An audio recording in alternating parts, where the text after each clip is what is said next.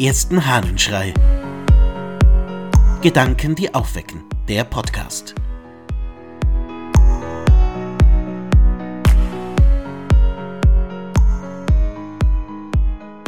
Die Seele ist das Entscheidende. Aus einer Rede des Gregor von Nyssa. Wenn wir von Wein und Fleisch uns enthalten und uns freiwilliger Sünden schuldig machen, so erkläre und bezeuge ich im Voraus, dass Wasser und Gemüse und unblutiger Tisch uns keinen Gewinn bringen werde, da unser innerer Zustand mit der äußeren Erscheinung nicht in Einklang steht. Wegen der Reinheit der Seele wurde das Fasten vorgeschrieben. Wenn diese im Willen oder in den übrigen Kräften sich befleckt, warum verbrauchen wir umsonst das Wasser, das wir trinken? Warum pflegen sie den reichlichen Schmutz, der sich nicht abwaschen lässt? Welchen Gewinn hat das leibliche Fasten, wenn der Geist nicht rein ist?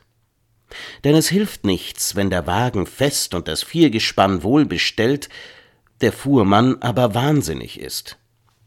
Und was nützt ein wohlgebautes Schiff, wenn der Steuermann berauscht ist? Das Fasten ist der Grundstein der Tugend. Wie aber der Grundstein eines Hauses und der Kiel eines Schiffes unbrauchbar und unnütz sind, mögen sie noch so stark angelegt sein, wenn nicht der weitere Bau darauf verständig emporgeführt wird, so ist auch diese Enthaltsamkeit unnütz, wenn nicht auch die übrige Gerechtigkeit sich ihr anfügt und anschließt. Gregor von Nyssa spricht über das Fasten und erklärt, wie's Fasten richtig geht. Und dabei kommt er darauf, dass die Seele durchaus die größte Rolle in dieser ganzen Geschichte spielt. So sehr das Fasten, das sich Enthalten von bestimmten Speisen dem Körper gut tut, bringt es nichts, wenn die Seele nicht dabei ist. Und ich glaube, was Gregor übers Fasten sagt, gilt fürs ganze Leben. Du kannst so viel für deinen Körper tun, so viel trainieren, so viele gute Nahrungsmittel zu dir nehmen, so viel an Übungen und pflegenden Dingen tun, wenn deine Seele nicht in Ruhe ist und wenn deine Seele nicht gepflegt wird, hilft dir das nicht viel. Und deshalb glaube ich, ist die Frage ganz wichtig, was tust du für deine Seele? Welche Trainingseinheiten hast du für die Seele? Welche Nahrung gibst du deiner Seele? Wo darf deine Seele mal zur Ruhe kommen, so wie du deinem Körper Ruhe gönnst? Was darf deine Seele erleben?